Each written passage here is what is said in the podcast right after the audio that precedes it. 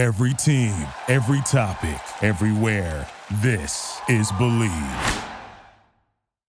Y ahora, nos abrochamos el cinturón, ponemos la primera velocidad, pisamos el acelerador y comienza el programa. And we're back. This is Ricardo, Garage Latino, just like we do it every week. And, you know, good, good morning, good afternoon, good evening, whatever you are. You know, we're in this spaceship going around the space. It's another vehicle that perhaps one day we can dedicate a special program to talk about our own spaceship. But today we're going to talk about what? What we do all the time. No baseball, no football, no no basketball. No, no, no. We only talk about our car industry, something that drives us nuts and something that we really enjoy. And there's always something interesting. And this week, I'm a little bit shocked that Mini Cooper decides to make electric bicycles. Um, I don't know why. I think they should uh, focus on on on their product, and uh, I, I really don't know how a Mini Cooper bicycle is going to be good for the company. But they, I'm, I must, I might be wrong. I am not the marketing guy. Garage Latino, it's uh, broadcasted through the Bleav Network in the United States, and you can tell your friends to download the podcast through Spotify. I have David Lohi in the house. David. Hola from Mexico. Well, uh, now that you were mentioning that uh, Mini is making bicycles, I really wonder how are they, what are they going to be uh, called? I mean, if a car is a Mini, a, a, bicycle, is it a micro?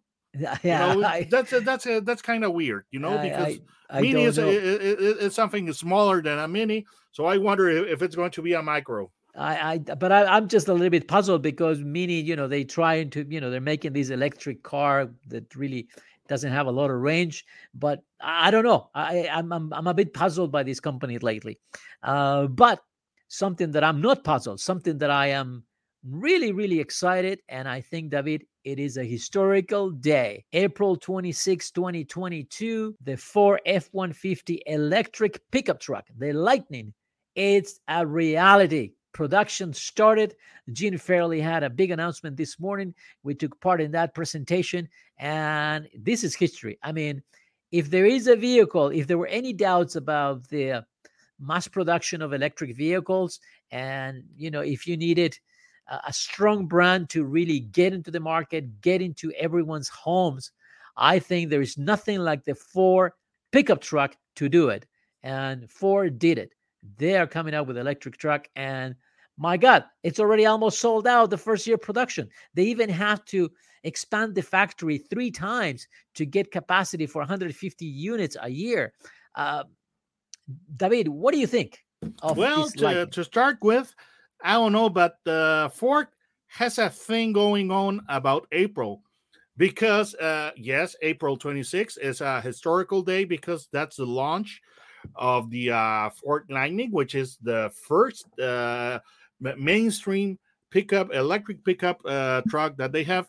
But please let's re- let's uh, remember that on April 17, 1964, the Ford Mustang was unveiled or, and right. launched. So I, I don't know why April is is uh, is such an important month uh, for uh, Ford Motor Company, but you know it's it's um, I'm I'm very glad that they, that they uh, that they picked this month because you know kind of reinforces the historical importance of uh, of the second uh, half of April for the Ford Motor Company. And this is a uh, huge news because, of course, everybody's hearing at nauseum that uh, you know a new uh, electric vehicle is being introduced. But when you are talking about the best-selling vehicle in America for the last 45 years, that is going to uh, give a lot of confidence to uh, first-time uh, consumers uh, to, for that that uh, you know for electric vehicles because it's not that uh, that uh, it's not like you're talking about a hatchback or a sedan or a weird uh, unknown brand you're talking about the the, the best selling uh, vehicle in america and that is also going to help ford overcome resistance of, of very traditional clientele you know Definitely. so it, it it is pretty huge yeah and and and and something that we have to mention. I mean, this is the it's it's a Ford truck. It's a F one fifty size pickup truck uh, with all the capabilities of the comparable Ford F one fifty in terms of towing, power, uh, the interior space, the luxury or not luxury, depending how you like it. Uh, the but acceleration, Ricardo, it's, it's, it's very much like a sports vehicle. Towing, Zero you know, to sixty in four point five. Yeah, but but still a truck, ten thousand pounds of, of towing capacity. But the most important thing is that we have to. I think for me, it's something that we have to emphasize. We're talking about forty thousand dollars. Oh yes, yes, yes, yes, yes. I mean that is significant. We're not talking about hundred thousand uh, dollars or eighty or ninety. No, no, we're talking about forty thousand dollars. That's you know to have a truck with yes, all and th- that's a that's a very good uh, attractive uh, attractive uh, starting point. It starts at like you said, uh, well to be uh, exact, uh, thirty nine thousand nine seventy four for a Lightning Pro, and uh, from that, you know, the sky is the limit and can reach uh, more than ninety thousand dollars. But you know, if you want something that's uh, reasonably pr- uh, priced, uh, uh, you can you can get it at your Ford dealership. Yeah, and I think that is significant, and and I, you know, like I said, I I I'm I'm glad in a way. I'm glad it's for uh doing it. I mean, I think Ram has a chance, Chevy had a chance, Toyota had a chance, uh, but for being the the the truck, you know, of choice for many millions of people, and and being the most selling truck to be the first one, I think it was significant, and and it's a historic day. Now.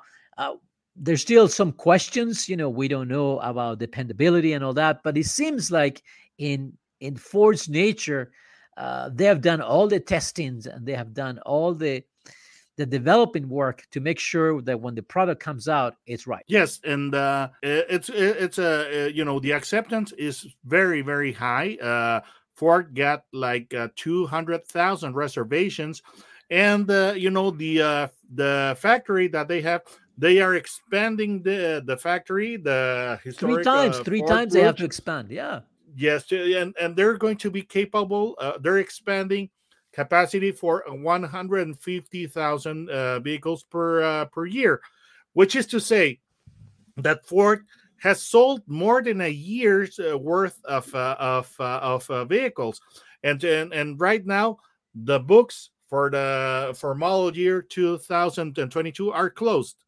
Right. Ford is no longer accepting uh, reservations or, or uh, you know orders for the 2000 uh, uh, for the 2022 model year.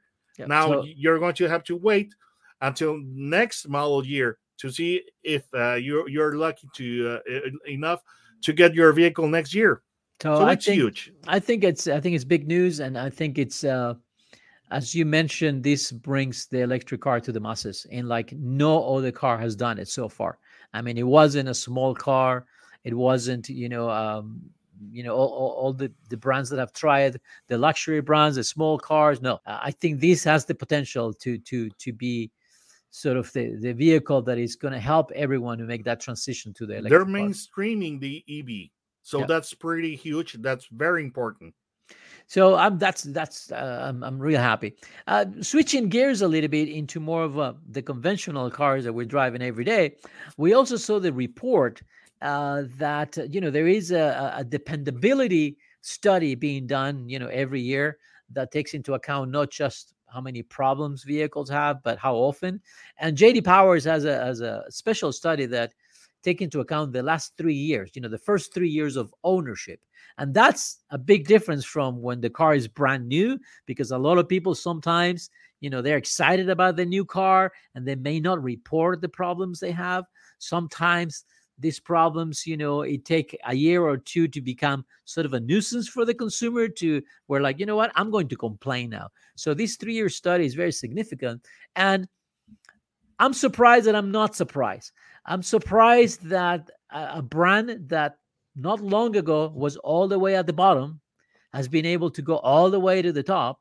And then i'm surprised that brands that i expected because of the history because of the price of the car because of dealership and and the you know everything that goes around the name i expected it to be in the top 10 and they are not Uh, so that is uh, quite interesting. So David, tell me a little bit about what what did the study? What did they take into account? Okay, so it's uh, it's being um, uh, done by JD Power, which is the most uh, prestigious uh, firm when it comes to this studies, and we will be talking about the vehicle dependability studio, and this is pretty pretty important because the the, this this house JD Power also does another study called initial quality. And uh, and uh, like you said the initial quality study is very much uh, happening and and the honeymoon that the consumer is having with his vehicle. And you know when you're on the honeymoon everything is beautiful. And uh, even annoying things are not so annoying because you're still on your honeymoon. But uh, this dependability study is a little deeper because it uh, it is uh, taking into consideration the first three years of the ownership experience.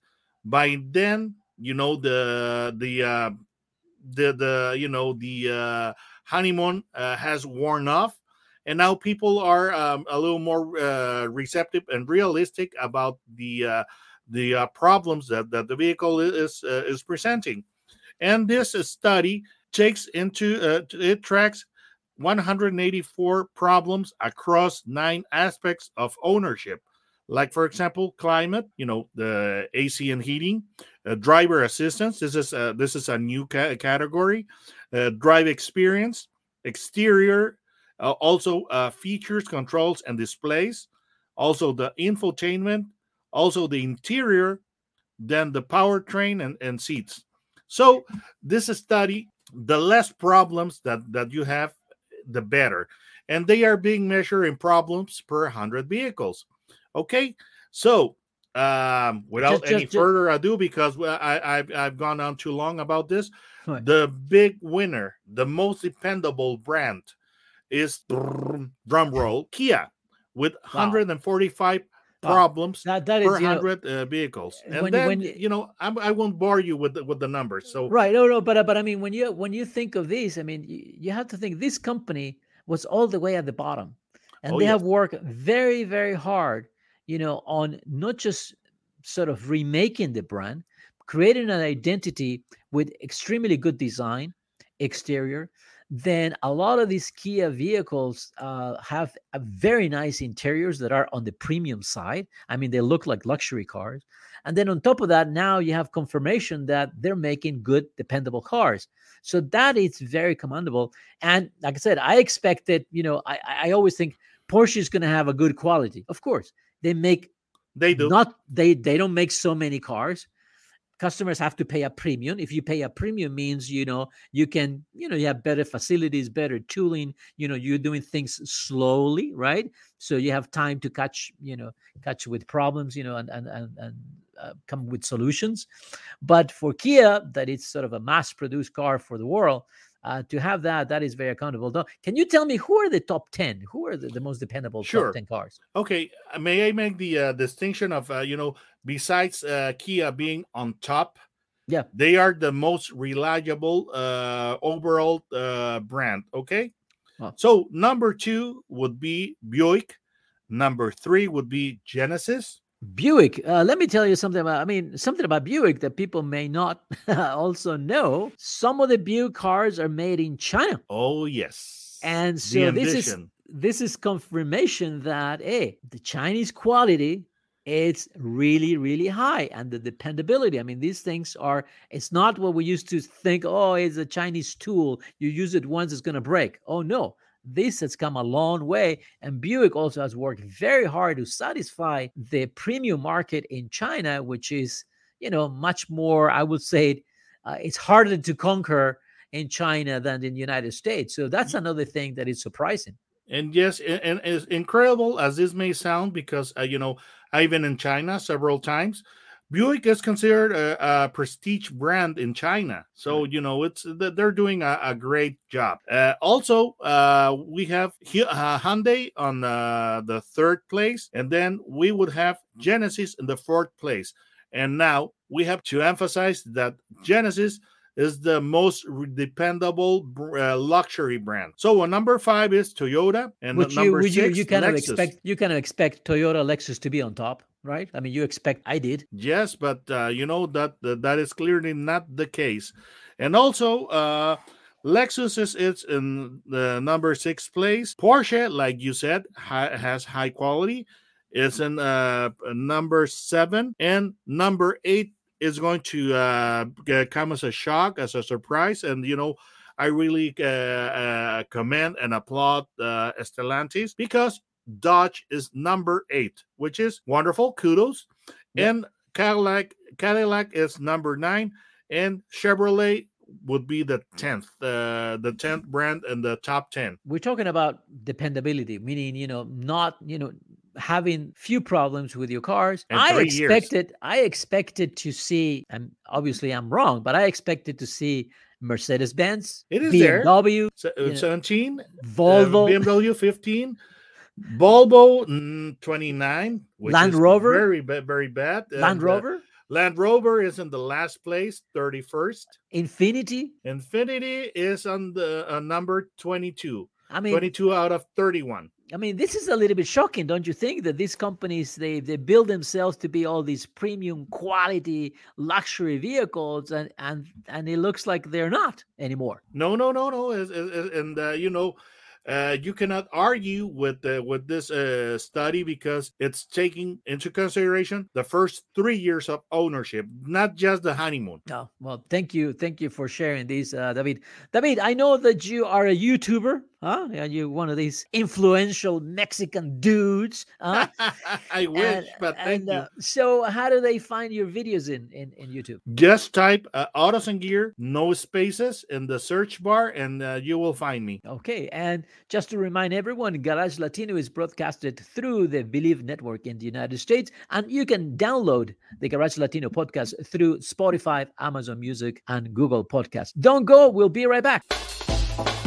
Duraloop es un tratamiento especial para que el aceite no pierda sus propiedades. Duraloop reduce la sedimentación de las partículas nocivas que dañan al motor.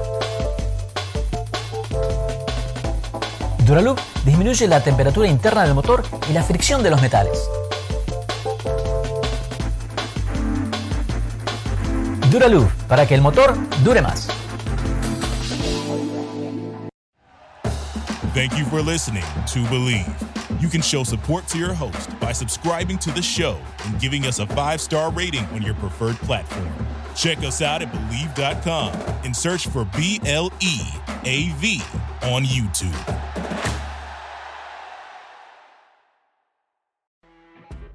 You know, when you're listening to a true crime story that has an unbelievable plot twist that makes you stop in your tracks? That's what our podcast, People Are the Worst, brings you with each episode. I'm Rachel. And I'm Rebecca. We're identical twins who love true crime cases that make you say, didn't see that coming, and we hate the people responsible for them. Listen to People Are the Worst now on Apple, Spotify, or wherever you get your podcasts.